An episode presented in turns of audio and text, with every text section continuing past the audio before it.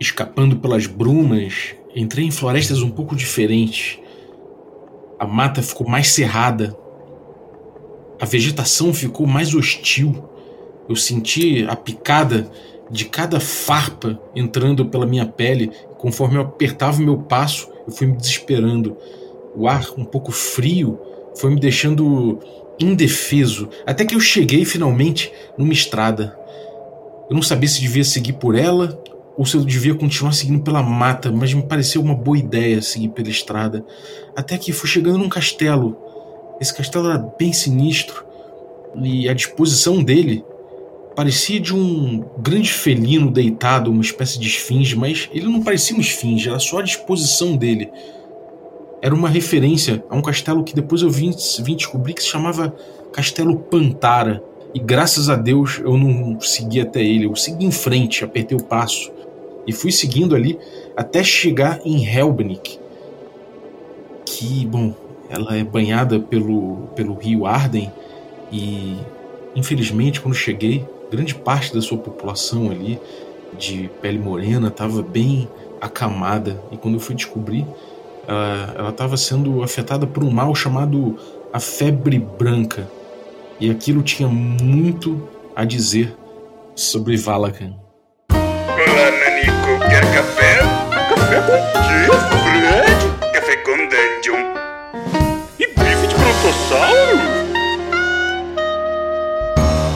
Bom dia, amigos do Regra da Casa. Estamos aqui para mais um Café com Dungeon na sua manhã com muito RPG. Meu nome é Rafael Balbi e hoje eu estou aqui tremendo de medo em Valakan aqui, com medo de pegar essa, essa febre branca aqui que parece às vezes até um, um, uma certa uma certa brincadeira aqui, né, com uma referência interessante, porque a gente vai falar de Valakan, que é um reino que de, de Ravenloft, né, a gente está abrindo nossa D&D Encyclopedia, e é um reino que se remete à América Andina. Então, isso tem um pouco a ver aí com, com essa história toda aí de, de febre branca e tudo mais a gente vai descobrir um pouco mais porque a gente está entrando novamente no nosso tour pelos reinos, pelos domínios do medo de Ravenloft. E para isso, estamos aqui mais uma vez com o grande Gabriel Jansen. Bem-vindo, cara. Salve, Balbi. Salve, galera. Bom estar aqui mais uma vez para falar das brumas e destes reinos sinistros do Ravenloft. Mais uma vez aqui, continuando nosso, nosso mochilão trevoso, né, cara? Bom, é. pra quem não tá ligado, o Gabriel ele tem aí o Hora do Corvo, né? Que é um canal dedicado ao Ravenloft com conteúdo demais. Vocês não podem perder o conteúdo do cara. Então, mais uma D&D Enciclopédia com essa ilustre presença aí, cara. Mais uma vez, bem-vindo. Valeu, Bob. Eu que agradeço a oportunidade aqui de partilhar meus conhecimentos trevosos sobre esses lugares sinistros. Mil e um lugares para não se visitar quando está jogando D&D. E, cara, conta aí de Valakan pra gente, cara. É, é, esse é um lado B, né? A gente tava conversando antes. Valakan é um lado B de Ravenloft. Ele, ele é muito pouco, muito pouco explorado, talvez, pouco popular. Não se fala muito a respeito. Mas é um dos mais diferentões, né? Um dos mais interessantes aí que a gente tem. Valakan é um domínio bem curioso no cenário de Ravenloft, porque quando ele surge, ele não é muito bem trabalhado, né? Quando você vê as primeiras descrições dele, ele está lá desde a primeira caixa do Realm of Terror, mas ele não tem uma descrição muito profunda ali da cultura, nem faz uma referência muito clara, né? Quando você vê lá a Barover, tá claro que está fazendo uma referência ali a, as terras, o conto do Drácula, né? E a, a Transilvânia ali, Valáquia, Romênia. Então você já consegue tirar uma imagem clara do local, né? Agora, Valacan não passou, não, não tinha essa referência clara e não era desenvolvido no, no, na caixa básica do cenário de forma que pudesse trazer mais detalhes sobre o domínio, né?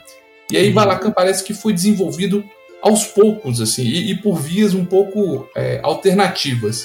O que, que acontece com Valacan? Ele não, não é tratado em detalhes, né? Você tem a, a figura ali do Dark Lord com, tratado com algum detalhe, mas o domínio não é tratado com grandes detalhes nos livros oficiais, mas ele começa a ser trabalhado através de aventuras que eram publicadas na, na revista Dungeon, que era uma revista oficial né, da TSR que publicava ali aventuras é, uhum. naquele em, em, cenários diferentes de D&D, né? E aí Valacan sofreu também com aventuras que tinham propostas muito diferentes, né? A primeira aventura que foi publicada de Valacan era um cenário assim é, montanhoso com neve e uma história de vampiros. E a segunda aventura que foi publicada de Valacan já era numa selva com Homens Pantera, ou seja, já pega, tentando explorar um outro lado aí do Dark Lord, né? Que nós vamos falar mais dele depois, o Barão Ulrich von Karkov. E é uma aventura muito legal, chama O Gato de Felkovic, e ela dá uma ambientação totalmente diversa da primeira aventura que foi dada, né? Ou seja, um, é um clima gelado, né, com neve e montanhas, o outro é um clima já de, de selva, de, de panteras e, e, e, uma proposta totalmente diferente. E aí isso, Valacan fica essa incógnita, né, até chegar na terceira edição. A terceira edição faz um trabalho em Valacan que eu acho que torna ele um, um dos domínios mais interessantes do núcleo ali de Ravenloft, que eles passam, eles tentam integrar essas duas versões, né? A versão das, dessas duas aventuras com a história pregressa, né? A terceira edição fazia muito isso, ela pegava o material todo que tinha, né, aquele tratamento que a White Wolf deu, e tenta, de alguma forma, harmonizar isso tudo.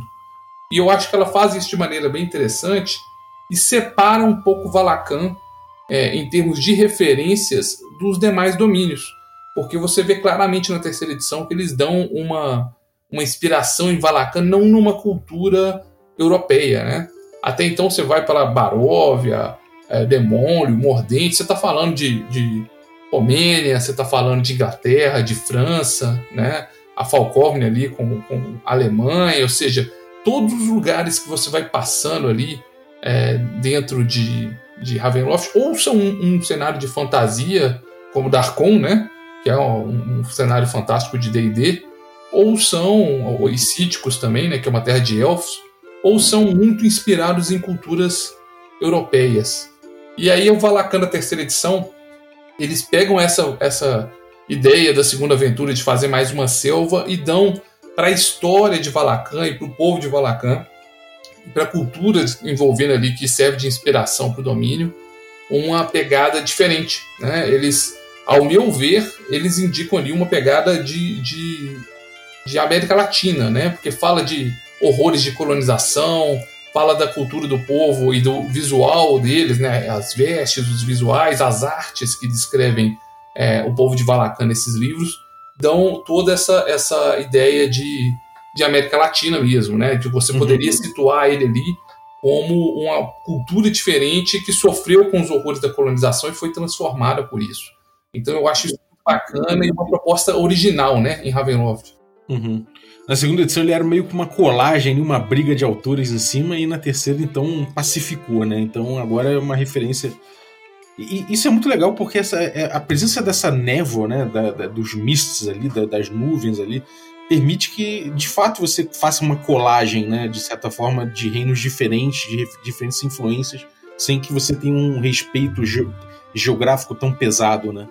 É, o, o, que acontece com o Valacan é que ele era um, mais ou menos uma tela em branco, né? Ele não era um domínio descrito. Você tinha um Dark Lord que era muito interessante, que é o Barão Ulrich von Karkov, mas ele não tinha, ele não estava descrito assim é, de forma a, a, dar vida mesmo ao domínio, né? Eram muito genéricas descrições. Falava-se da febre branca, mas também não entrava em detalhes do que era. Não tinha ali descrevendo o povo, cultura, religião. Então ele era um, um lugar meio genérico. E as, essas aventuras que deram vida para Valacan eram conflitantes. E aí chega a terceira edição e a, tenta harmonizar isso tudo, né?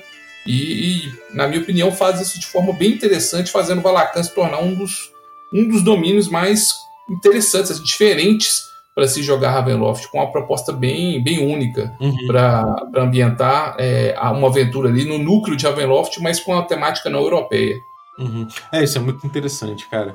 E, e, como é que ficou, então, na terceira edição? Como é que eles unificaram isso? Como é que ficou o fio principal aí de, de Valakan, talvez, de repente, pegando pelo próprio Lorde? Como é que fica? Como é que ficou o esquema? Então, Valakan, ele é uma terra que, que... Falando um pouco da geografia, né? Como é que eles encaixaram aí neve, que é a primeira aventura, com a, a selva, né? É, ele tem uma parte que é de montanhas, e essas montanhas são muito altas, então tem ali uma parte de, de neve, né, com um clima mais, mais frio. Mas à medida que você desce essas montanhas, que são um pedaço pequeno ali, no, atualmente no sul do domínio, é, você entra num clima de, de selvas mesmo, né? Com, com, com grandes felinos que, que circulam por essa selva. É um, é um domínio um pouco mais é, é ambientado fora de um, de um de uma fauna é, europeia, digamos assim. E, e, a história de Valacan, né, quando a terceira edição cria a história de Valacan, eles criam lá um povo único e uma história de, de colonização. Qual é a história de Valacan? Lá era uma, um, uma terra onde havia um povo nativo, né, que viviam é, em total harmonia com a natureza e adorando um deus que chamava Yutol. Esse Yutol era um, um, um deus da natureza, né? É, ele tem a pele toda verde, olhos amarelos e, e, representava ali, era, era o único deus desse povo e representava o próprio mundo deles, ele era a integração deles com a natureza. E esse Yutol, apesar de ser o deus único, era servido por vários espíritos guardiões, é, espíritos de animais, de seres feéricos, né? Que, que o serviam. Só que acontece que Valacan começa a ser invadida e colonizada é, por um povo de outro mundo. Né? Não se sabe se eles chegam lá pelas brumas, por portais, se Valacan sequer estava em Ravenloft. A gente ainda não sabe porque ele não, não é um reino que tem uma tradição de história escrita. Né? A história deles é, é uma história oral, repassada entre os mais velhos ali da, da população.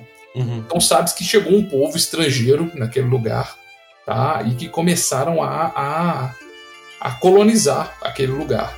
E eles mataram, escravizaram os nativos, né? É, começaram a derrubar as matas, explorar as minas até quase exaustão, tá? caçar os animais até quase extinção. Então você tem todo um conto ali da, da exploração mesmo, né? de um colonizador que chega para destruir aquela terra, para exaurir ela dos seus recursos, né? É, a despeito da população, a despeito de tudo. E quando eles vêm é dito que eles tra trazem essa febre branca, né, que é uma doença que enfraquecia muito os nativos, deixava eles. É, é, é, muitos morreram por causa da febre branca, é, ou seja, todo aí um, um reflexo, talvez, da, da, história de colonização real, né? Porque os europeus, quando chegaram uhum. aqui, trouxeram também doenças que dizimaram a população nativa. A principal arma, né? A principal arma, né? Que, que causou a, a derrocada de grandes impérios aqui na, na, nas Américas foi as doenças que não tinham, que não existiam aqui, né? Eu estava vendo um, um, fazendo um curso online sobre história de Mesoamérica e estima-se que em determinados lugares morreu 90% da população para pestes. Isso é, isso é um número absurdo, né? Mas enfim, voltando aqui para os horrores é, fictícios da, de Ravenloft, né? É, esse, essa, esse povo não se sabe exatamente de onde eles eram, não é descrito quem eles são, né? Eles são chamados só de, de, de Vase, mas é, eles, o povo de Valacan fala a mesma língua que fala, por exemplo, o reino de Nova Vaza, que é outro lugar de, de Ravenloft, que, é, que saiu de, de Forgotten Realms. Então, esse pessoal provavelmente veio de Forgotten Realms, esses colonizadores, tá? Embora não seja descrito exatamente de onde talvez da, de Vaza, né, que é um, um reino que tem lá para o norte do, de Faeron, é, uma, é um chute, mas não tem nenhuma referência clara sobre isso. Então, é, esses horrores estavam acontecendo, a população nativa estava sendo dizimada. É, segundo as, as lendas dos nativos, os rios correram com sangue né, de tantas mortes que foram causadas. E aí eles vão até o Yutal, que é o deus deles, que naquela época andava entre os povos nativos e fala com eles: olha, dá um jeito, ajuda a gente, né? Expulsa esse pessoal daqui. E Yuto fala assim: olha, eu não posso fazer nada, porque eles não são deste mundo e eu sou um deus desse mundo. Ele não disse que não tinha poder sobre esses invasores. E, e aí a Pantera, que é o espírito mais, mais é, sagaz ali que servia o Yuto, ele conta para o Yuto que tinha um jeito sim dele, dele é, salvar o povo dele. Ele devia fazer um ritual no qual o próprio Deus se sacrificaria, e aí ele banharia a terra com o seu sangue, e os dois povos virariam um só. Então o Deus e o Tol, ele se sacrifica num ritual, né? E, e, o sangue dele banha as terras de Valacan. Valacan é banhado no sangue do, do deus dele, né? deles. E aí, quando isso acontece, os povos nativos e os invasores são fundidos em um único povo, que é o povo valaquiano. Né? Uhum. Aí dizem que esse povo valaquiano, que foi essa miscigenação que aconteceu entre os povos, fez um, um povo que era ao mesmo tempo muito é, é, independente, ligado à natureza, mas que também herdaram aí a, a, a esperteza e a crueldade dos colonizadores, né? Então dizem que ele herdou, herdou um pouco de cada desses dois povos, né? Uhum. E aí muitos, muitos historiadores de Valakan falam que na verdade esse é um, esse é um mito, né? Que conta aí, é, é, que faz uma alegoria de como que esses povos se miscigenaram com o passar dos anos, né? Mas essa é, é a lenda, pelo menos, que os nativos contam sobre Valakan e sobre como que, que teve esses horrores de coloni da colonização e que resultaram hoje numa população que é uma mistura tanto dos colonizadores quanto dos nativos que habitavam ali. Né? Uhum. Depois disso, tem um, um, um líder, né, um, um, prefeito lá, Eric von Osten, que ele consegue unificar Valacan por meio de, de traições, assassinatos e violência. Ele, ele cria ali um reino nessas terras, né? E governa lá até a chegada do Urik von Kharkov, que é o, o barão Urik von Kharkov, que nós vamos falar da história dele com mais detalhes depois. Então, Valacan, ela é uma terra, é, em muitos aspectos, indomada, né? Dizem que os domínios ali refletem um pouco a natureza dos seus lords sombrios, né? Uhum. Valacan tem isso, ela, ela tem cidades, ela tem centros ali onde você tem é, é, um, uma maior civilização, mas você tem ainda um, bastante pedaço de selva, bastante pedaços é, é que são inóspitos ali, né? não, não foram é, desbravados ou colonizados e reflete um pouco até o Barão Ulrich von Kharkov, que está sempre em conflito entre querer ser mais que uma besta e o lado animalesco dele, uhum. como um, uma pantera, né? Uhum. Então, é, Valacan tem todos esses aspectos. E é. aí, ao descrever o povo de Valacan, é que você vê também outras referências a, a, a culturas latino-americanas, né? Eles falam que eles têm pele ou pele escura é, quase como um carvão, é uma pele, até uma pele morena clara, né? Então o tom de pele varia, mas é de moreno a, a negro. E a maioria deles tem olhos negros, é, usam cabelos grandes, a maior parte deles é descrito como cabelos é, lisos, né? Os desenhos, as artes mostram cabelos lisos, então mais parecido com indígenas, talvez, né? Com os povos indígenas. E aí na cultura deles você vê uma, uma valorização do, do, das habilidades de sobrevivência nas matas, né? Um homem é valorizado por aquilo ali que ele consegue é, produzir, como que ele consegue se sobreviver, sozinho em Valacan, né? Essas habilidades são muito interessantes. É uma cultura matriarcal, as mulheres são as líderes das, das famílias, né? Quando um homem casa, ele é que muda para a casa da mulher e adota o seu sobrenome, né? E a mulher faz um juramento ali que vai proteger a família, que não vai deixar eles morrerem por por fome, por perigos das matas e tudo mais, né? Uhum. E tem essa cultura, essa religião que é única, né? Em Valacan, que é a religião de Yutol, o Deus morto, né? Esse Deus que se sacrificou de acordo com a, as crenças dos valaquianos. Ele, na verdade, quando ele morre, ele ascende a, até a Lua, né? E a Lua é de onde ele observa tudo que acontece na Terra agora. Ele não pode voltar para caminhar entre os humanos, porque ele porque ele está morto, né? Uhum. Mas de lá ele observa tudo. E aí aqueles que são fiéis, devotos, um dia vão, quando morrer, vão, vão ascender também para para viver com ele na, na, na lua, né? Para voltar a viver com, com o deus Yuton. E é, é, uma estrutura monoteísta, né? É uma estrutura monoteísta. E é curioso é, é, que é uma estrutura monoteísta, mas com vários espíritos e seres feéricos que serviam ao deus, que servem como como mediadores, né? Como, é, como mediadores aí entre você e a divindade. Eles não morreram, então você pode, às vezes, ter alguma oferenda para um, o espírito da pantera, por exemplo, ou para um outro espírito animal, ou para um ser férico, né? Mas é uma cultura que acredita num Deus só. E os templos desse, dessa religião, eles são é, paredes sem teto, né? Eles têm paredes, mas não tem teto, porque o, a, o, a lua deve passar lá por cima e, e, e observar o que acontece lá dentro, né? E os templos têm sempre uma estátua do Yutal, que é uma figura lá, logo antes dele, dele ser ascender aos céus, ou seja, é uma estátua de Yuta agonizando às beiras da morte, né? Uhum. Então é o deus deles numa pose de sofrimento, com a pele verde, lá os olhos amarelados, né? É, mas bastante ferido e sangrando. E aí tem sempre escrito lá que o que já morto não pode mais sofrer.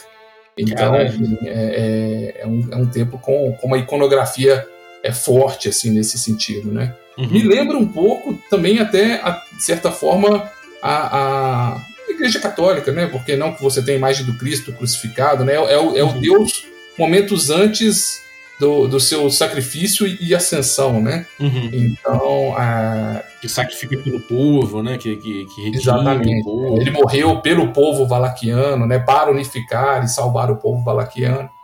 Então tem esse aspecto interessante da, da religião de Valacan também. E é bem vivo isso, né? Tem, tem muito, muito festival, muito ritual, muita coisa que acontece no, no dia a dia, né?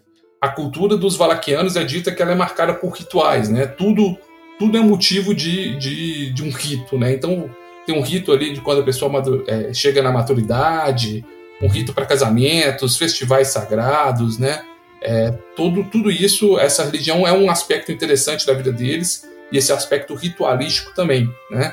Eles são descritos como um povo desconfiado de estrangeiros, mas quando os estrangeiros são, são aceitos, né, mostram o seu valor para o povo valaquiano, eles os abraçam como, como se fossem Uhum. parte deles. Né? A princípio desconfiados, mas depois é, é, se mostram receptivos. E eles dizem que mesmo entre os valaquianos, quando há momentos de necessidade, eles se ajudam muito, né, mutuamente. Então é um povo, mesmo em Ravenloft, um pouco mais festivo em alguns aspectos e unido em outros, mas que também tem seus segredos sombrios rondando por aí. Uhum. E, e ori- originalmente ele não, não é tipo que nem você tem, sei lá, alguns, alguns reinos que vêm de um setting como, como Forgotten Realms, outro que vem de, de, sei lá, de Dragonlance. Esse aqui, o, o, o, o Vala- Valakan, ele não vem de lugar nenhum, né? É, não tem uma, uma origem definida, né?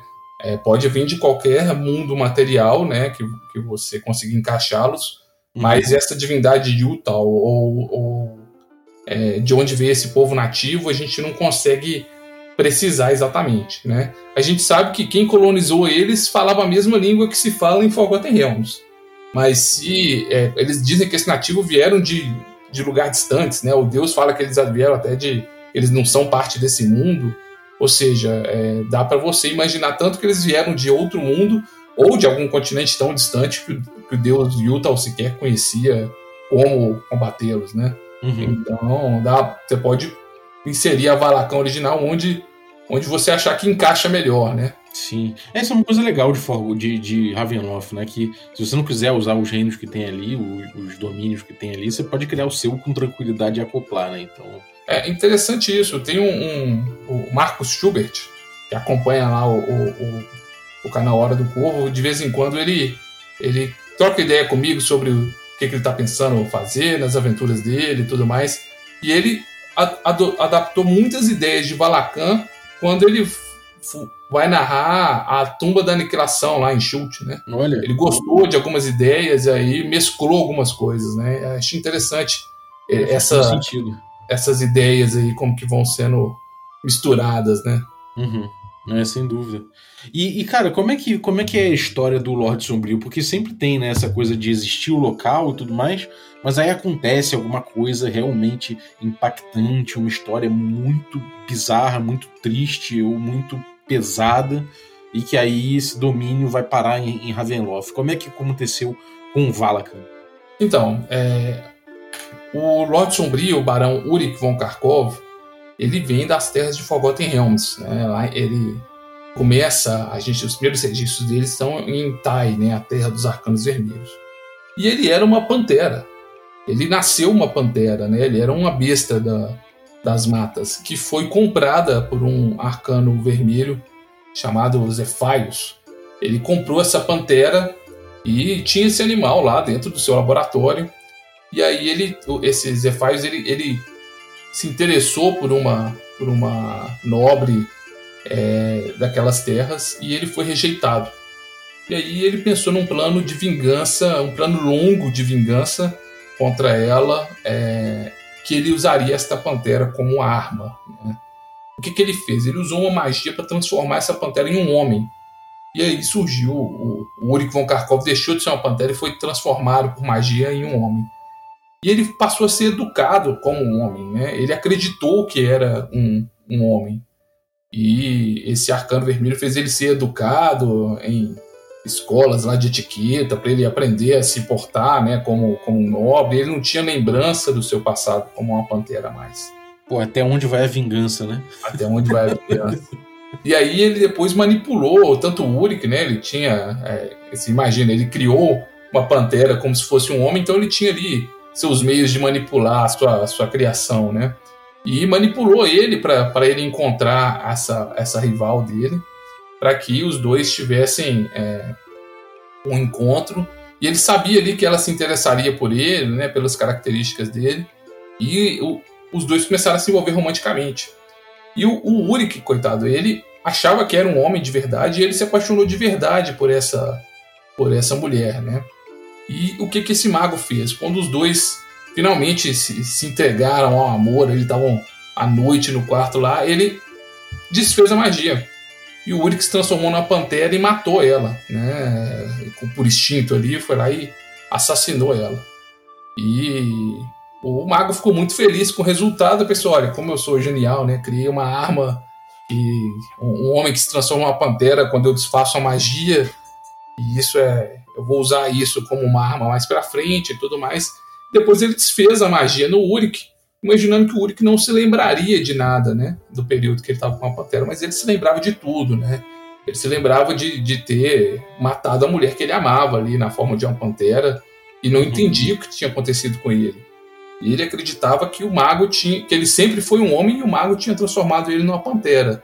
Ele nunca acreditou que era uma pantera desde o início.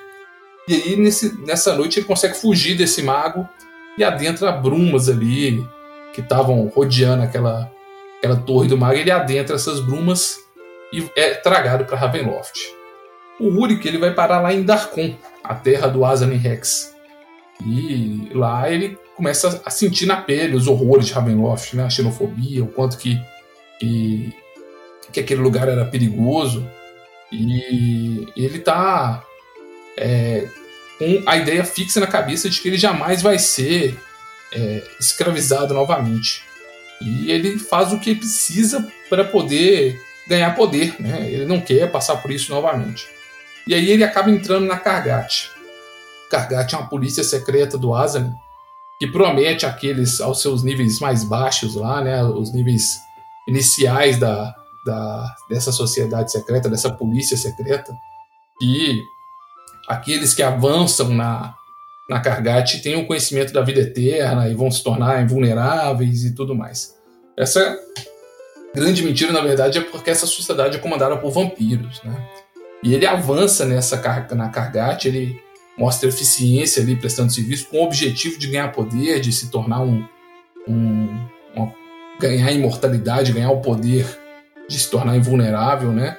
Até que ele é transformado por um mestre vampírico em um vampiro Nosferato, né? Uma estipe vampírica característica ali do cenário de Ravenloft. Uhum. É, não tem aquelas características do Nosferato do filme clássico, não, tá? Ele, ele continua com aspecto é, humano, mas ele o vampiro Nosferatu ele, ele é totalmente imóvel durante o dia, né? Ele é, adormece como se fosse um cadáver mesmo. E ele, quando ele drena o sangue de suas vítimas, ele drena também a constituição, a saúde delas, né? Elas enfraquecem, eles ficam doentes com, com o dreno que o Nosferatu causa, né? E as pessoas que são mordidas por esse, por esse vampiro Nosferatu também se tornam é, quase que escravas dele. Ele consegue impor sua vontade por meios até por telepáticos sobre as vítimas com as quais se alimenta. Uhum. Então ele se torna um vampiro Nosferato, acreditando aí que talvez fosse se tornar um, um, um ser invulnerável, né, que não ia mais se submeter à vontade dos outros, mas por seu ledo engano ele, ele é transformado em um escravo do vampiro que o transformou. Então ele passa 20 anos como um, um, um vampiro servo né, do, do mestre vampírico na Kargat. E fazendo o trabalho sujo da, que esse vampiro mandava ele fazer, né? Uhum. Assassinatos, mortes, as disputas ali internas entre a, aos níveis mais altos da Kargat entre os vampiros, né, as disputas por poder. Então o Karkov ele era conhecido pela sua brutalidade e eficiência, né? Ele era um, um capanga, né? É, e ele era um combatente feroz, assim. E, e ele descobriu que ao contrário dos seus é, pares, né, os outros vampiros, ele não conseguia se transformar em lobo, morcego. É, sempre que ele se transformava na forma animal, ele se transformava na, na forma da pantera, né? E eventualmente o mestre vampírico dele é morto, não por ele, mas por um outro um outro. É, é, uma outra intriga que estava acontecendo lá na Kargash acaba destruindo o mestre vampírico dele. E ele aproveita esse momento, né, que ele se vê livre da vontade do seu mestre, para fugir mais uma vez. Ele foge até a fronteira das brumas antes que é, um novo mestre aí de, de da Kargat viesse exigir dele obediência e foge para as brumas mais uma vez. E quando ele, ele entra nessas brumas, ele emerge nas, numa selva. Né? Ele não sabe onde ele está, ele emerge numa selva. E nessa selva ele tem alguns encontros é, um pouco estranhos, como se os poderes sombrios estivessem testando ele. Né? Primeiro ele encontra uma mulher que também está perdida nessa selva, que lembra muito ele da, da mulher que ele matou em Tai, né? da, da mulher que ele amava. No, no primeiro momento ele se junta a ela, mas eventualmente ele acaba cedendo a uma transformação, se transforma numa, uma pantera, né, perde o controle e assassina ela. E aí, num outro momento, ainda vagando por essa selva, com um cenário meio de pesadelo, ele encontra o Morphaios, que era o mago que havia transformado ele na pantera, né? Uhum. E ele tem, tem raiva desse, desse mago, quer ali é, é, vingança contra ele. E o mago debocha dele, falando que não vai, não, nem se importa com ele, porque na verdade ele sabe que ele não passa de uma besta, que ele é um animal. Uhum. Ele é uma pantera. E o, e o Barão Ulrich von Karkov não aceita isso. Para ele, ele sempre foi humano, né? Aquele, aquela experiência dele foi o mago transformando ele numa pantera, e não o contrário, né? E nesse momento ele decide ceder à, à besta interior. Ele sempre lutava contra, contra a pantera dentro de si. E nesse momento ele cede, ele fica enfurecido e assassina o Morphaios como essa pantera vampírica, né? E quando ele faz isso, ele sela o destino dele ali na, como um Lorde Sombrio, né? Os poderes sombrios estavam testando ele nesse momento. E aí ele, ao assassinar o seu inimigo e assassinar essa mulher inocente, nessa cedendo ao lado bestial dele, ele emerge essa floresta se, se abre, né? essa selva se abre para o domínio de Valacan. Uhum. Ah, assim que se dá a história. Do... É. Em Valacan, ele encontra Valacan dominada pelo Henrik von Olsten, que era aquele aquele líder que conseguiu unificar o reino com base na violência, né, com base em, em assassinatos, é, com base nessa, nessa conduta bem, bem sombria, né? E o Uric se coloca contra esse líder de Valacan desde o início. Ele é capturado pelas, pelas soldados desse, desse tirano, né? É, dizem que o Uric se deixou levar até esse tirano. Ele, ele gostava de executar pessoalmente esses líderes insurgentes, esses insurgentes que, que o desafiavam. Aí o Uric deixa se capturar por ele, e aí quando ele é levado à presença desse tirano, o Uric, com a sua força de, de, um, de um vampiro e sua, sua forma de pantera, ele sai da, das, das algemas e quebra o pescoço dele ali. E aí clama para si o trono de, de Valacan. Tá? É, então é assim que ele se torna o, o Barão Uric von Karkov. Né? Ele toma o título desse antigo governante de Valacan na força e, e, se estabelece ali como, como governante de Valacan. Né? Uhum. E o Barão Uric von Karkov ele é uma figura é, interessante pelo seguinte: ele, é, ele, tem, ele é negro, né? tem pele negra, ele tem olhos amarelos, quase que felinos. Né? Quando ele está com raiva, a, a, íris dele fica vertical como a de um felino, né? É, tem, tem uma voz grave, barítona, e está sempre muito bem vestido, é, com luvas de couro na mão, porque tem um aspecto da aparência dele, que a mão dele tem um. É, é a parte dele mais animalesca, assim, que fica parecendo pelos de, de pantera e tem garras retráteis. Uhum. Então ele sempre está com luvas negras para esconder esse aspecto bestial dele. E ele é bem humorado, ele é, é é, cortês, né? Comporta-se como, como um cavalheiro, né? Só que ele não consegue sustentar essa fachada por muito tempo.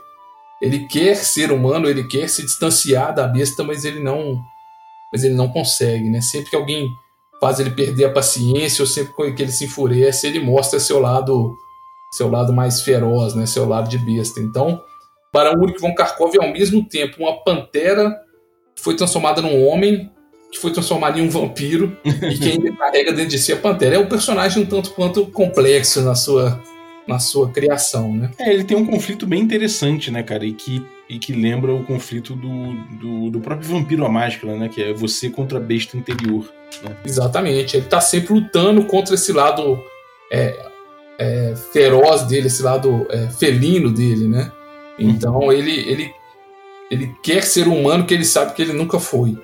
Ele quer recuperar uma humanidade que ele nunca teve, talvez. Ou teve e perdeu, até porque ele se corrompe também em atos de, de crueldade, de brutalidade, né? Se algum dia ele já foi um, um humano inocente, ou uma pantera inocente, é, você vê que o caminho dele também não é um caminho de, de redenção, né?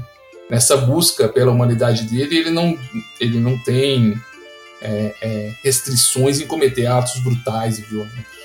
Uhum. E aí, em Valacan, ele começa o domínio dele é, pelo, pelo reino, né, criando uma, uma força de soldados para dominar aquelas terras. Né? Ele cria os leopardos negros. Os leopardos negros são. Ele sequestra ali algumas crianças ainda jovens das vilas, né? exige que elas sejam fornecidas, né, na verdade, depois que ele se tornou um barão.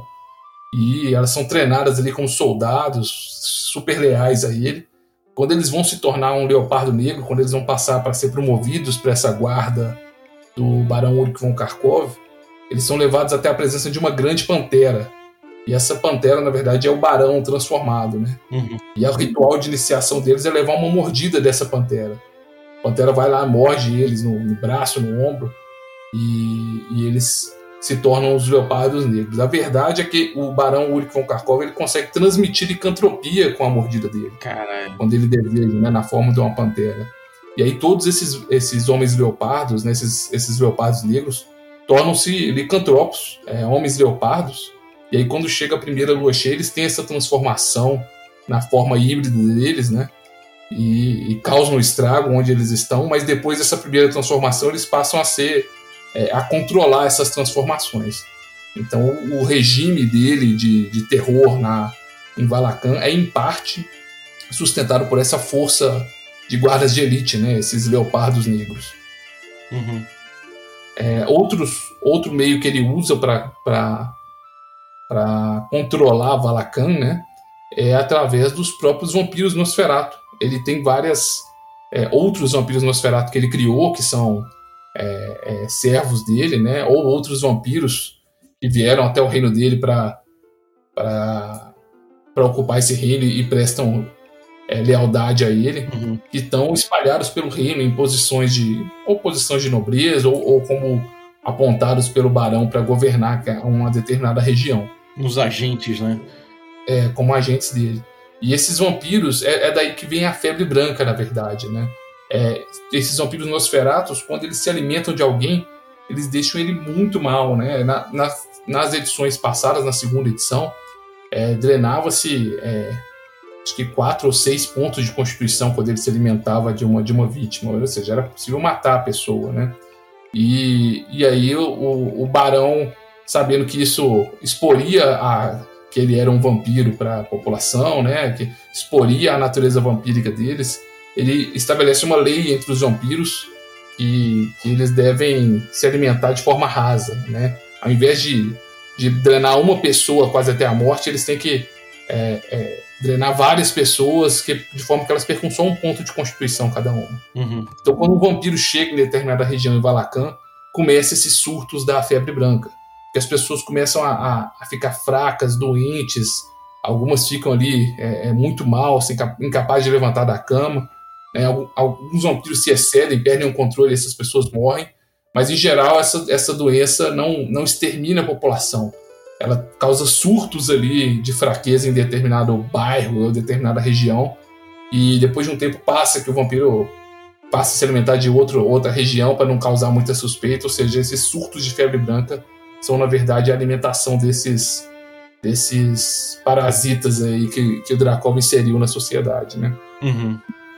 Um clima de paranoia interessante que se cria em Valakan também é porque qualquer pessoa que o Drakov já tenha, que o Drakov, eu falei errado, o Karkov já tenha se alimentado, é, pode ser mentalmente é, é, dominada por ele, né? Mesmo de forma telepática. Caramba. Então o que, que acontece? Os vampiros que servem o, o, o Karkov, eles criaram quase que uma rede de informantes entre a população. Então, é, obviamente a população não fica o tempo todo dominada, né? Mas eles. É, os olhos do cara, né, cara? é, eles são os olhos dele. Então, quando acontece alguma coisa estranha, chega um estrangeiro com um comportamento um pouco estranho, às vezes a população que te recebeu bem e não quer seu mal, ela tem uma compulsão ali para poder relatar isso para os leopardos negros, para relatar isso para os mestres vampíricos que, que, que os dominam. Uhum. Dentre os horrores que o Karkov faz, né, essas, é, na busca da sua humanidade, ele conheceu a felicidade breve, né, a sua, sua, sua vida mais humana ao lado de uma mulher, né, que ele assassinou lá em, em Tai. E ele tenta replicar esse sentimento para saciar esse anseio dele por humanidade. Então o que, que ele faz? Ele, ele tem uma loteria anual por uma esposa. Todo, todo ano, é, uma cidade de, de Valacan é escolhida e lá todas as mulheres com idade apta para casar são, são colocadas num, num sorteio. Né? As que não são casadas, as que são solteiras e tudo mais. E aquelas que são sorteadas são têm a distinta honra de se tornarem baronesa. Né? São vão para o castelo Pantara com todas as honras para se casar com o barão. E reza a lenda que o barão sempre começa é, cordial, gentil, tentando reviver os tempos em que ele o romance que ele teve no passado, né, tentando replicar esses sentimentos humanos Uhum. que ele já teve uma vez, e mas acaba perdendo a paciência com essas esposas e eventualmente as mata, né? E quantas histórias assim a gente não, cons- não conhece na vida real, né, cara? Os malucos vão, vão acumulando, acumulando relacionamentos tóxicos, né, cara? Pois é.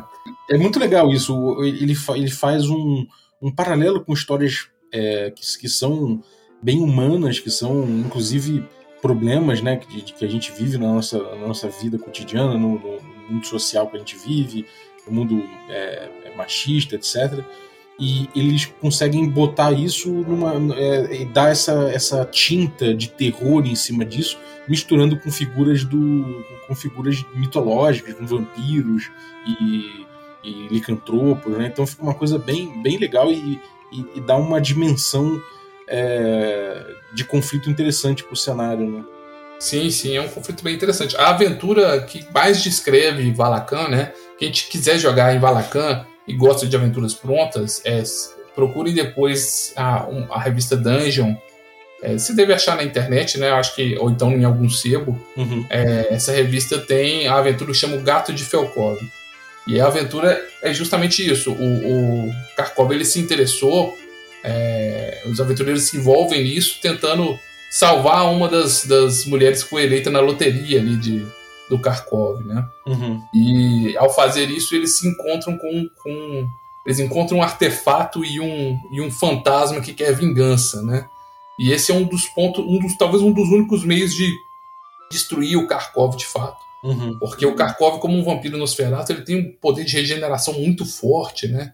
Ele tem é, é, muitos poderes, ele- além dele poder se transformar numa pantera, de ter esses, esses homens leopardos que o servem, né? Ele é um, é um inimigo muito poderoso e, e um poder de regeneração absurdo.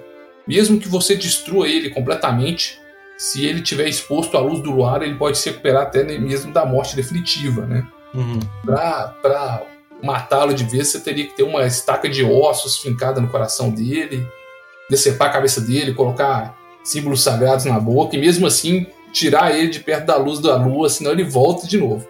E aí tem, tem um, um inimigo dele, né? É, tinha um mago que vivia nas terras de Valacan que chamava Felkob. E ele era casado com a esposa dele chamado, chamada Nádia, né?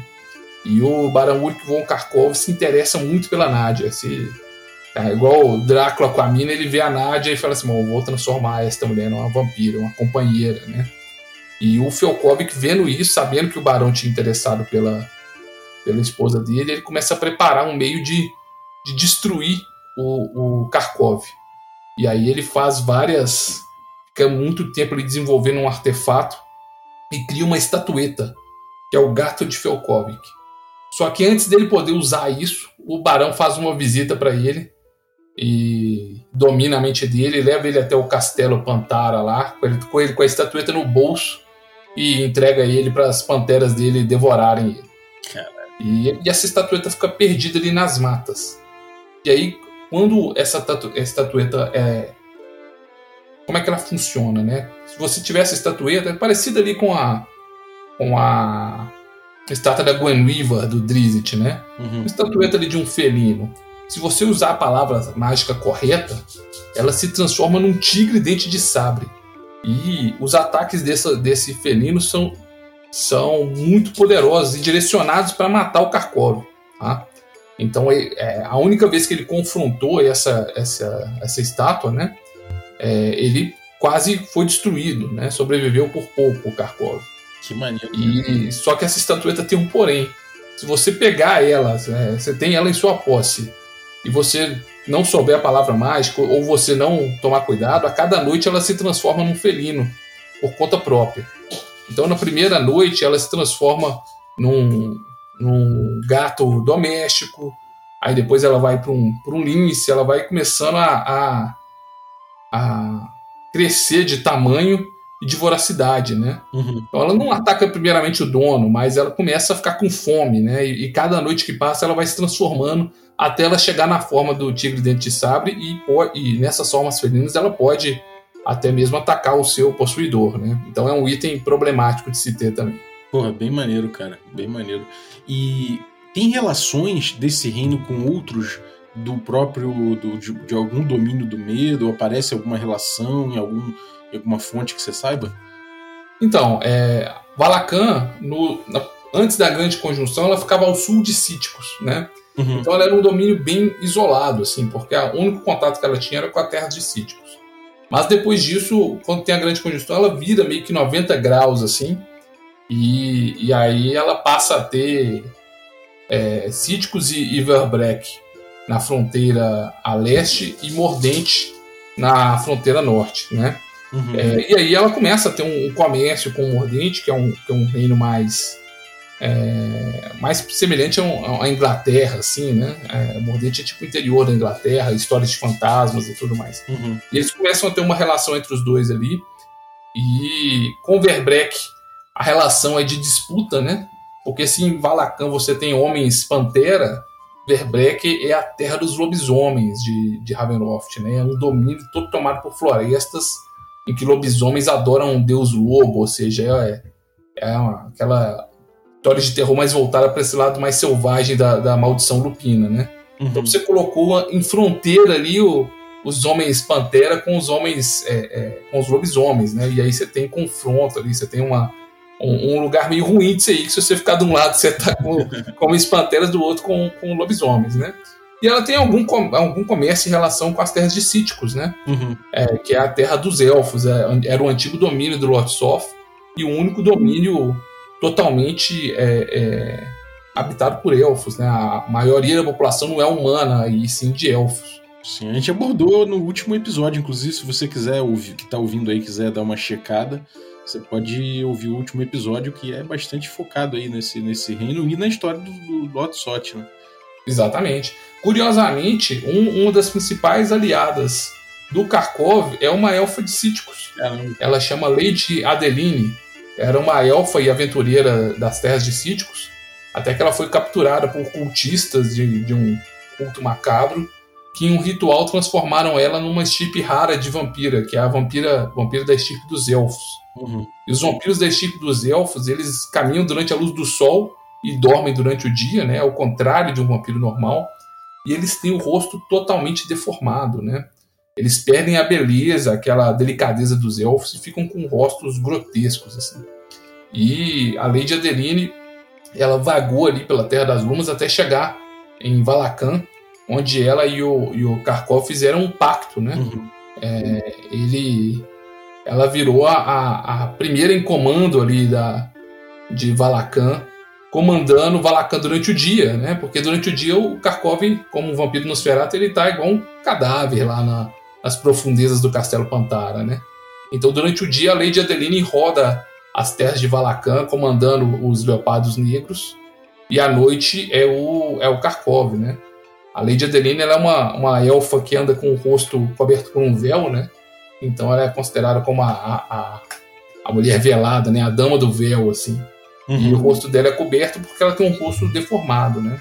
E quando ela encosta em alguém, os vampiros élficos eles drenam carisma. Então o toque dela causa deformações. Na, ao invés de drenar nível, né, ela causa deformações nas pessoas. Uhum. E aí um, um dos, o pior destino, um dos piores destinos que alguém que, que, que ofende as leis do Kharkov pode ter é ser levado para o covil da lei de Adeline.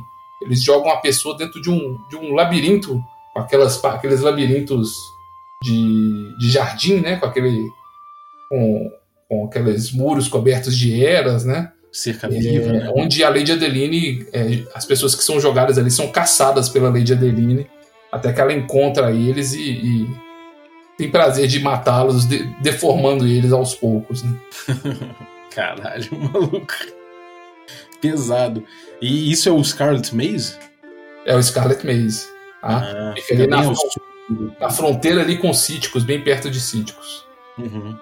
Legal. E você tem algum. Você tem outros marcos, né, nesse, nesse ambiente aí. Você tem a cidade de Helbenik, você tem o Castelo Pantara, que a gente visitou ali no, na chegada, né? Uhum. Parece um felino deitado, mas não é, um, não é como uma esfinge, né? Ele é um castelo normal, só que a disposição dele acaba lembrando um, um... Isso, ele tem uma torre que parece ali a cabeça do felino e duas, duas dois parapeitos assim que lembram as patas dele na frente, assim, né? Uhum. Então, e depois o corpo, é, que é a parte principal da construção, seguindo atrás. Então quem olha de longe a sombra, assim, durante a, a, uma noite, pode ver a sombra de um enorme felino, assim. Mas não é um, um castelo como numa animação dos anos 80, né? Não é o castelo dos Thundercats ou o castelo de Grisco, que tem aquele visual bem, bem marcante, assim, de, de ser uma caveira ou se é no formato de um, de um felino, não. Ele só é. tem essa sombra que lembra um felino e por isso chamado de Castelo Pantara, né? Tem a cidade de Helbenik, a cidade de Helbenik é a capital do, de Valakan, né? Lá é, é, é, onde você vai encontrar ali a maior, o maior povoado deles. Lá que fica a torre do Felkovic, que é aquele mago que já morreu, né? Essa torre é assombrada pelo espírito dele. Então talvez lá você encontre ele para ele te repassar os seus planos de vingança aí contra o Karkov, ou peça os aventureiros para finalmente encontrar a esposa dele, Nádia, que virou uma vampira, e matá-la, né? Dar o descanso final para ela. Uhum. Você tem é, mais ao sul de Valakan é, as cidades de Ungrad e Hotwald. Hotwald. Exatamente. Uma dessas cidades é, é aquela que fica nas montanhas, né? Que é a única uhum. cidade que tem um clima diferente, assim, em questão de ambientação é, de Valakan. É, dizem que ela é perto das minas, né? e nas montanhas. E aí essas minas nas montanhas é, é, já num, numa altitude mais alta. E aí lá é, é tem, tem esse clima de de estar tá sempre nevando, né? De ter de ter até lobos que circulam ali. Diz que é o único lugar que tem lobos em Valacan é ali próximo dessa cidade de Ungrad, né? Que fica uhum. ali no bem no sul de onde é Valacan hoje. É, é, é, numa ponta fica Halbenik lá em cima no norte, e bem no sul fica Ungrad, né? Exatamente. Lá em, em Ungrad tem uma vampira lá que é a, a, que é uma vampira vampira Nosferatu também, que é a Antonieta Despini. Ela era uma médica das terras de Demetrier que veio para Valacan para estudar a febre branca, descobriu demais, né? E aí o barão Ulrich von Karkov falou assim: "Ah, é, você veio estudar a febre branca", e foi lá e transformou ela numa numa vampira Nosferatu. Então hoje ela é que, é que comanda a cidade de Ungrad ali, né? É, e ela tem é, essa médica vampira, ela tem um, um, como se fosse um hospital para tratar a febre branca em Ungrad. Então, se você começar a sofrer da febre branca e for para lá, você tá na mão justamente de quem tá se alimentando de você. Né? Nossa, é. É isso, tem muito gancho legal, né, nisso tudo que a gente tem viu. Muito gancho interessante. E, e a cidade de Hotwald, que é, que é a que a gente não falou dela ainda, né? Essa cidade é interessante pelo seguinte: lá é onde mais se encontra revoltas, rebeliões contra o governo do, do Von Kharkov, né? Uhum. E essas rebeliões elas têm uma causa, porque nessa cidade é, tem um dos únicos, tem um centro da fé de Hala, né? Lá nessa cidade, ou seja, um, um centro de uma fé que não adora Yuta, o, o deus deles, né? Uhum.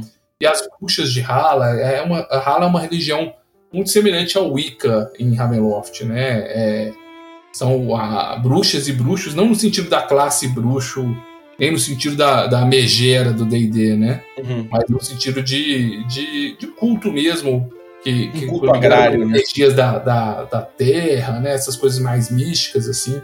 Eu Uhum. não conheço muito de religião wicca, então posso estar falando bobagem. Mas assim, o que, que me passa essa, essa, essa semelhança, né? E lá Uhum. nesse, nesse hospício, eh, eles chamam de hospícios os centros da fé dele, porque eles fazem lá, é, é, tratam doentes, né, pessoas que, que precisam da sabedoria antiga, né? E lá tem os- o hospício das mãos curandeiras. E nesse hospício eles têm um, um, um tomo sagrado, que é o Conto das Eras, que é um livro que foi uma relíquia da fé de Hala, né? Escrito pelas fundadoras, as, as bruxas ancestrais que fundaram essa, essa, essa fé, né? E aí, essa, uma vez por ano, eles leem esse conto de, das eras, né? Tem, tem uma cerimônia, eles dão um ritual que eles leem isso na praça em, em, em. E ao lerem isso, qualquer um que. Esse livro é, é tão sagrado que qualquer um que, que, que ouça as palavras ditas por esse livro é libertado de qualquer encantamento ou compulsão mental. Então, Hotwald tem sido alvo de constantes revoltas contra o Kharkov por causa disso. A maior parte de Valakan já está dominada pela influência do, do vampiro. Mas, dada essa leitura anual desse, desse conto das eras nas praças de Hotwald, a população tem se libertado do controle do, do barão Ulrich von Kharkov. Pô, muito legal isso, hein, cara? Isso é outro gancho foda também, né? Pois é. Essa leitura aí, por isso aí isso, isso dá motiv- motivação pra muita aventura. É, dá pra, dá pra pensar muita coisa interessante, cara. Eu, quando narrei em, em, em, Valakan, é, eu, eu criei um pouco em cima disso, né? E eu decidi falando o seguinte: olha, se aqui é baseado em, em, em coisas da, da América Latina, né? Culturas da América Latina, eu criei alguns, alguns temas assim, pouco mais, mais voltados para essa temática, né? E eu fiz o, o Ulrich von Kharkov está sendo desafiado por uma seita de bruxos chamado de brujeria. e essa brujeria é, é inspirada num, num- numa seita de bruxos real que teve lá na região de Chiloé, no Chile, né? Uhum. E o pessoal é, era temido lá, é como se fosse um culto mesmo de, de feiticeiros é, é, da América Latina, né? Uhum. E, e aí eu coloquei lá umas. é, eles tinham que ir num, numas ruínas lá que pareciam pirâmides astecas, que eram guardados pelo Invunchi, que é um monstro também da, ligado aí a, a esse, esse mito da brujeria, né? Uhum. Ou seja, aproveitei aí que nós estava na, nessa temática pouco comum, né? Nessas terras inspiradas em outras culturas para trazer também elementos disso para dentro do, do cenário. E eu achei que foi uma, uma bem produtivo, bem interessante essa mistura e pega seus jogadores surpresa, né? Às vezes eles estão andando ali por Síticos, por Baróvia, por Cartacas, Uhum. de repente chegam num cenário que eles não sabem o que esperar. Isso costuma ter resultados positivos em histórias de horror. Uhum. Porra, mandou muito bem, cara, de trazer brujeria pra parada, mandou muito bem. Tem até uma banda chamada Brujeria. Tem, tem sim. Vem dessa pegada, não, só que a banda é de. A banda é lá de Tijuana, eu acho. Mas é muito doido. Pô, mandou muito bem, cara. Mandou muito bem. Quem tiver curiosidade, cara, depois vocês pesquisam aí, joga brujeria e dá uma pesquisada no, É, é no muita coisa maneira. É, os caras eram sinistros. É, maluco. Que era o guardião das cavernas onde eles se encontravam, né? Pra esses, pra esses cultos dele. Sim. É uma figura. Eles pegavam um bebê e torciam o pé, torciam o pescoço. Ficava um, cara que, que andava com a cabeça para trás, a mão colada nas costas. É uma figura horrenda. É muito, é muito pesado, cara. Pra quem gosta de horror, é bem interessante. Sim. Pô, é maneiríssimo, cara. E, bom, tem alguma coisa que a gente não falou ainda de Valakan que você acha que é interessante falar? Ah, acho que. Bom, falar rapidamente da fauna e flora, que acho que foi um ponto que eu pulei. Ah, boa. É interessante de, de, de Valakan. Valakan, na língua dos Vazi, é tipo lugar assombrado, né? Então, as uhum. florestas de Valakan são conhecidas tanto pela presença de seres feéricos, esses espíritos guardiões, quanto por assombrações mesmo. Então, além de, de perigos da selva, né, você pode ter é, esses horrores sobrenaturais, né? Pode ser uma floresta mais, é uma selva mais mística também, ligada a espíritos guardiões ou seres feéricos. Isso tudo cabe em Valakan, né? E o termo pantera que eles usam em Valakan se refere a qualquer felino de pelo negro. Então, se tiver um gato preto pequeno, eles chamam de pantera. Se tiver uma pantera normal mesmo, também é pantera. E dizem que há panteras de tamanho gigantesco em Valakan. Né? É, o, o Gazetia, que é o livro que explora Valakan a fundo, diz que tem uma taverna lá que, se você calcular a, o tamanho da garra que eles têm na, na parede da taverna, fazer uma proporção de qual que era o tamanho da pantera, dá uma pantera de quase 10 metros, né? Cacete! É. Então pode ser interessante se partir Valacan para esse lado mais de explorar a, natu a, natureza e ter esses perigos mais, mais da selva mesmo, né? De encontrar bestas, encontrar esse tipo de perigo. Uhum. E na, na flora tem uma flor que, que cresce em Valacan, que é interessante, que chama o lírio do eterno adormecer. E essa flor, é, eles dizem que ela só cresce onde o sangue de Utal, quando ele se sacrificou, caiu na terra, né? E essa flor consegue afastar os vampiros, igual um símbolo sagrado. Se você tiver com uma flor dessa na mão, você afasta os vampiros. E se você colocar ela em cima de um caixão de um vampiro enquanto ele está dormindo, ele não consegue abrir, ele não consegue sair do caixão. Ele fica imóvel lá dentro do caixão enquanto a flor estiver em cima dele. É um, algo interessante também dessa, dessa cultura deles, dessa flora, fauna de Valacan, que é interessante. Porra, muito legal. É, esse tipo de coisa, né, que, que passa pela superstição, né, e, e desses rituaizinhos, assim, pô, uma, uma, uma, flor que veio do sangue do Deus que se sacrificou pelo, pelo povo, se você coloca, coloca essa flor em cima do caixão, o cara não consegue abrir. Isso é muito maneiro, né? Isso dá uma cor sensacional, né, cara? Sim, e aí você pode criar aventuras em cima disso, né? Talvez um objetivo da aventura seja buscar a, a um lugar onde tem essa flor, porque você vai precisar para pôr em cima do caixão do vampiro, ou você vai precisar disso para afastar os vampiros como um símbolo sagrado, né? Então tudo isso, ah, se você sabe dosar a hora certa ali de apresentar essa mitologia do Yutal, da cultura dele, você vai ter uma aventura memorável.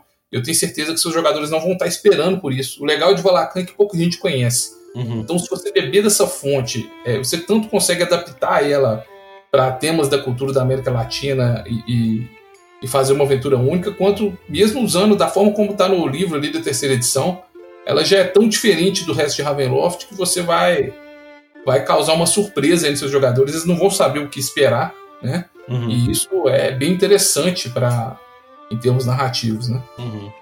Pô, muito maneiro, cara. Curti, curti muito Valacan, cara. Eu gostei demais. É... Bom, então, essa foi essa esse reino aí diferentão, né? E lá do B total de Ravenloft. Então, tá convidado você aí a dar uma explorada em Valakan aí com a gente.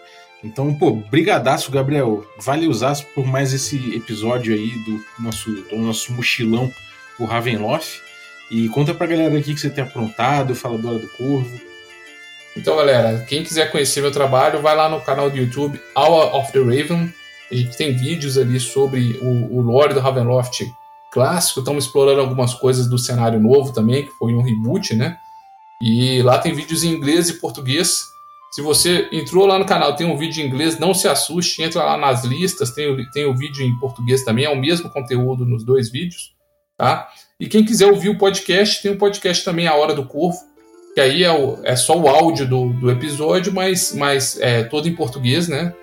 E para vocês ficarem conhecendo aí a fundo a história de Ravenloft e acompanhar a história dos nossos narradores também, né? Que junto com a história tenho uma narrativa ali do pessoal explorando a Terra das Brumas. Pô, muito legal. Vou deixar o link, os links, né, para vocês acompanharem no descritivo do episódio e também a pesquisa para a gente descobrir qual vai ser a nossa próxima paragem aí nessa, nesse mochilão dos reinos.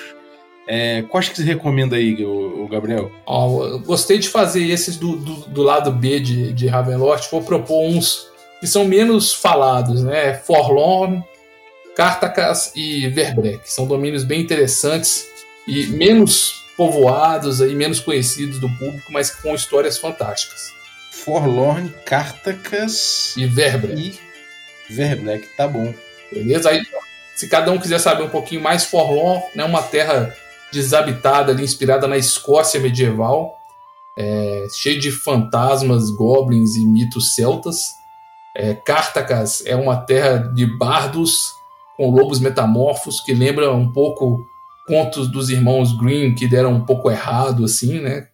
É, o, o, lobo mal virou um Dark Lord e Verbrek é a terra que eu mencionei há pouco, que é a floresta governada por lobisomens que cultuam o deus lobo. É, cara, esses três gêneros aí são, são um lado bem interessante mesmo, cara. E, bom, então eu vou deixar no Twitter aí para vocês é, para vocês votarem. Então, assim que vocês ouvirem o episódio, vai lá no Twitter e vota para qual vai ser nossa próxima, nosso próximo destino aqui nesse mochilão. Então, Gabriel, obrigado demais aí, cara, mais uma vez. E valeu você que ficou ouvindo a gente. Obrigado demais pela sua audiência. Valeu também os nossos assinantes, a galera que torna possível essa aventura. Eu quero agradecer aí, o, em especial, os cafés Expresso, dentre eles o Heitor Campos. Agradecer também os nossos assinantes Café com Creme, dentre eles o Valdir Rodrigues Júnior, muito obrigado. E agradecer também aos nossos assinantes de Café Gourmet. Então, valeuzaço aí, Erasmo Barros, Gilvan Gouveia, Ricardo Mate, a Pati Brito, da Liga dos Aventureiros, o Adriel Lucas, o Bruno Cobb, o Diego Sextito, o Rafa Cruz, Abílio Júnior, Denis Lima, Marcelo Bentes, o Jean Paz, o Francioli Araújo, do Dados Míticos, o Rafael Caetano Mingorance, Rafael Gorati Rezende, Caio Messias Cavazana, o Pedro Cocola, o Erasmo Barros, o Tito, o Marcos Paulo Ribeiro, o Germano Assis, o Playmo Lens e o Rodrigo de Lima Gonzalez, o, o Ney da Guilda do Ney. Então, galera, muitíssimo obrigado pelo apoio, um abraço e até a próxima. Queria agradecer também ao camarada Corwin Gothcrom, tatuador aí, camarada. Cara, obrigado aí pela vinheta, ficou muito maneiro. E você que tá ouvindo, se quiser contribuir também com uma vinhetinha pra gente usar no início do Café com Dungeon, manda aí a sua uma gravação por WhatsApp mesmo ou pelo computador se você tiver os meios para fazer isso pro WhatsApp, o número que tá aí no descritivo do episódio, sabendo que se você mandar eu vou utilizar, né? Então a, a gente já considera que você tá autorizando o uso. Então é isso aí.